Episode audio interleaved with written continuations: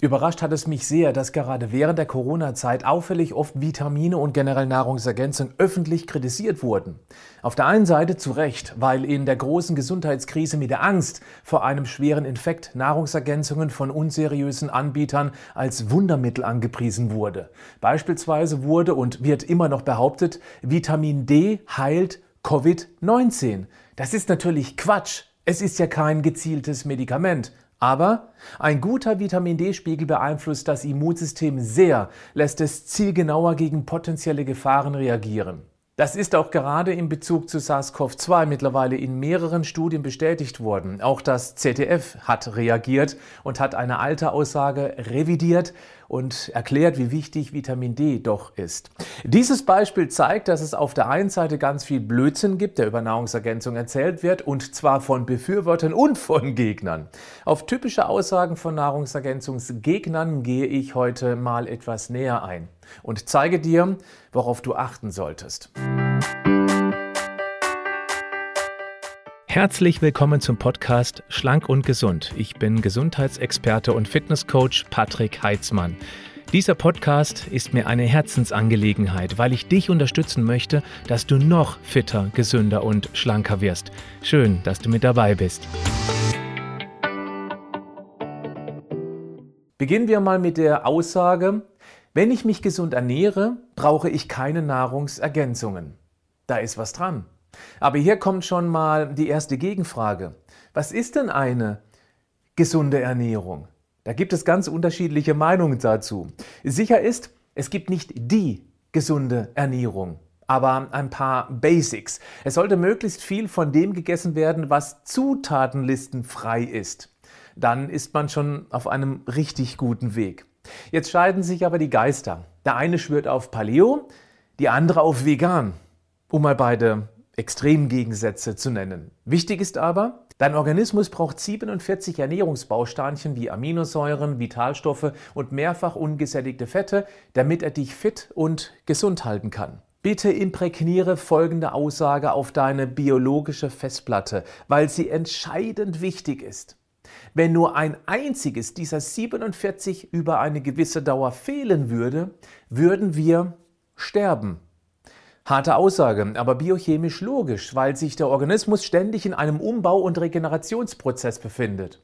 Und wenn dann ein wichtiges Bauteilchen auf Dauer fehlt, dann geht irgendwann nichts mehr. Das heißt aber auch, wenn wir nicht ziemlich gut mit diesen 47 versorgt sind, kann das einen großen Einfluss auf diverse Stoffwechselprozesse nehmen. Ja, du gehst dann zwar nicht gleich kaputt, aber du bist eben auch nicht so fit, gesund und belastbar, wie du eigentlich sein könntest. Und ein Nährstoffmangel ist leider üblich. Das sagt nicht nur meine langjährige Erfahrung und der intensive Austausch mit der Community, sondern auch die große nationale Verzehrstudie 2. Wenn dich das interessiert, einen Link zur Studie findest du in den Show Notes des Podcasts. Es kommen aber noch ein paar andere Problemchen dazu. Wer zum Beispiel getreidereich ist, muss wissen, dass Getreide, aber auch Hülsenfrüchte Phytinsäure beinhaltet.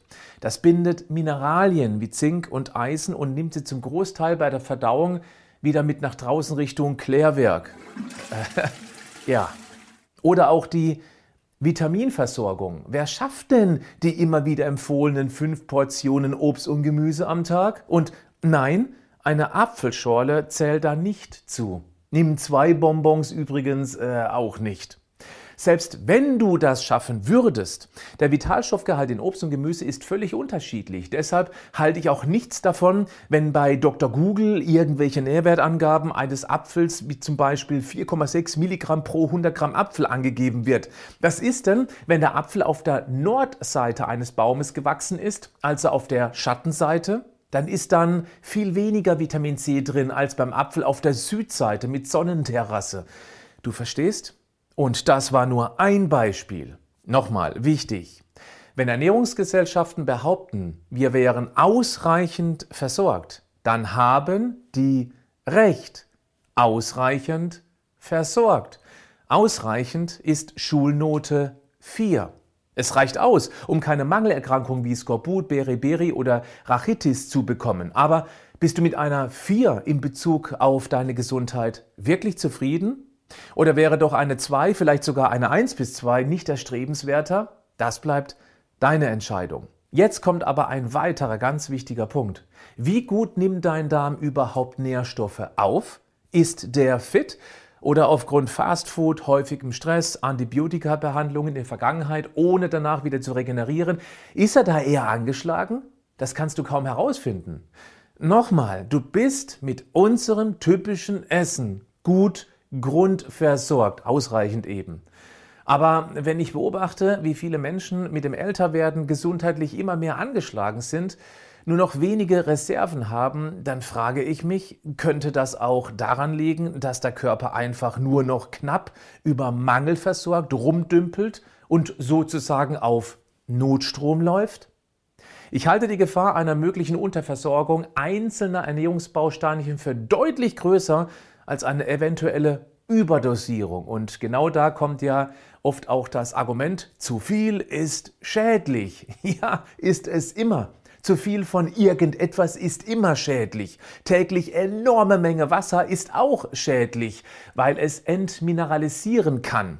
Nennt sich Wasservergiftung, hat schon einige Menschen umgebracht, wenn sie als Mutprobe innerhalb kürzester Zeit etliche Liter Wasser reingekippt haben.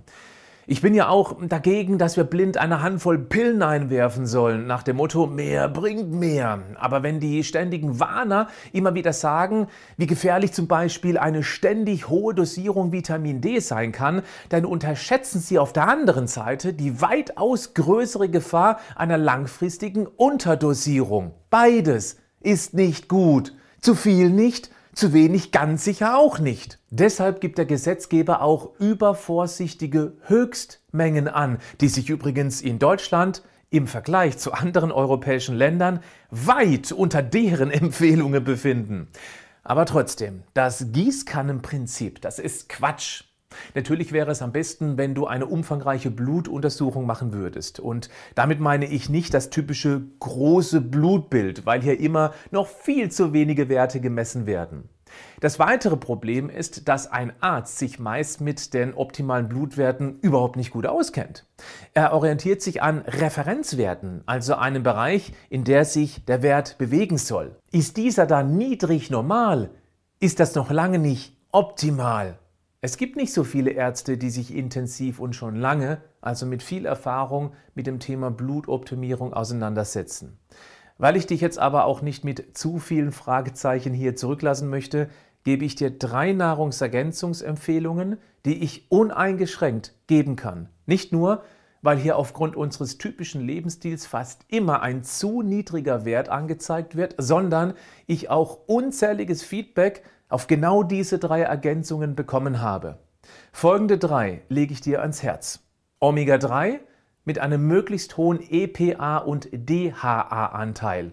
Klar, diese lebenswichtigen hochungesättigten Fette bekommst du auch über Kaltwasserfisch oder Premiumfleisch. Nur, dann brauchst du schon eine ganze Menge, um an eben genau diese hochungesättigten EPA und DHA-Fette ranzukommen. Oder du nimmst eben eine kompetente Nahrungsergänzungen, Schwermetall gereinigt, auf Fischölbasis oder Algenbasis. In aller Kürze, DHA ist wichtig für eine stabile Zellfunktion, zum Beispiel im Gehirn. EPA wirkt entzündungshemmend. Das ist vor allem deshalb so wichtig, weil unsere typische Ernährung stille Entzündungen fördert. Und Entzündungen sind die Mutter aller Zivilisationskrankheiten. EPA wirkt genau diesen stillen Entzündungen entgegen. Die zweite Ergänzung? Magnesium. Auf der einen Seite setzt die industrielle Landwirtschaft auf schnelles Wachstum für mehr Ertrag, wodurch dann aber die Magnesiumversorgung der Ackerböden leidet wir also schon mal selbst mit einer gesunden Ernährung weniger abbekommen. Zum anderen verbrauchen wir heute mehr Magnesium als früher. Magnesium ist an über 300 Stoffwechselprozessen beteiligt. Es ist also enorm wichtig, damit verschiedene Funktionen im Stoffwechsel überhaupt erst möglich sind. Zum Beispiel spielt es in der Stressantwort eine ganz große Rolle. Wer viel Stress hat, hat einen größeren Magnesiumbedarf. Und wer dann zu wenig davon bekommt, kommt mit stressigen Situationen weniger klar. Stress verbraucht Magnesium und so viele andere Prozesse auch. Ein bisschen Magnesium in einer möglichst organischen Verbindung extra hat schon so vielen aus meiner Community geholfen. Ich bin auch selbst überrascht über die Wirkung. Dann haben wir noch die dritte Ergänzung, die ich dringend empfehle. Vitamin D. Ja, über die Sonne auf der Haut kannst du theoretisch genug Vitamin D produzieren. Es gibt aber ganz viel, was hier schief läuft, ohne jetzt auf die Details einzugehen. Nur ein paar Stichpunkte. Falsche Tageszeit, Jahreszeit, Sonnenschutzcreme, dünnere Haut mit dem Älterwerden, höherer Verbrauch bei Autoimmunerkrankungen. Einfach blind Vitamin D reinzuwerfen, finde ich auch nicht ideal.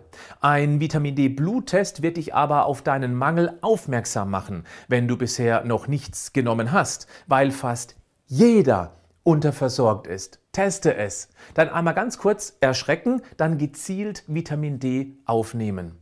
Ich sage dir jetzt, wie ich Vitamin D zu mir nehme. Das ist keine Empfehlung, die darf ich hier nicht geben. Ich tue das für mich und du entscheidest dann, was du für dich tun kannst. Ich nehme pro Kilogramm Körpergewicht 60 sogenannte internationale Einheiten. Das wird abgekürzt als IE.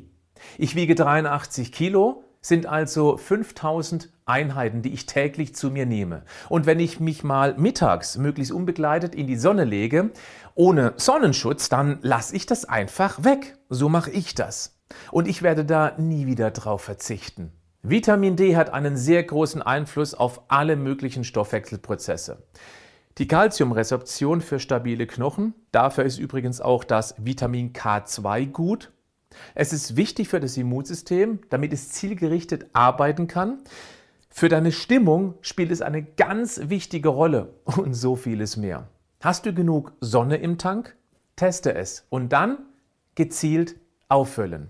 Wenn du mir vertraust, diese drei eben genannten Ergänzungen biete ich über meine Gesundheitsmarke Vita Moment an, die übrigens entstanden ist, weil die Nachfrage so groß nach kompetenten, vertrauenswürdigen Produkten war und ich auf irgendwelche Produkte verweisen musste, bei denen ich aber natürlich nicht in die Produktionsprozesse schauen konnte. Jetzt habe ich Produkte, denen ich voll vertraue. Und wenn du magst, vertraust du mir. Du findest einen Link in den Show Notes dieses Podcasts. Bleib gesund, aber mach auch was dafür.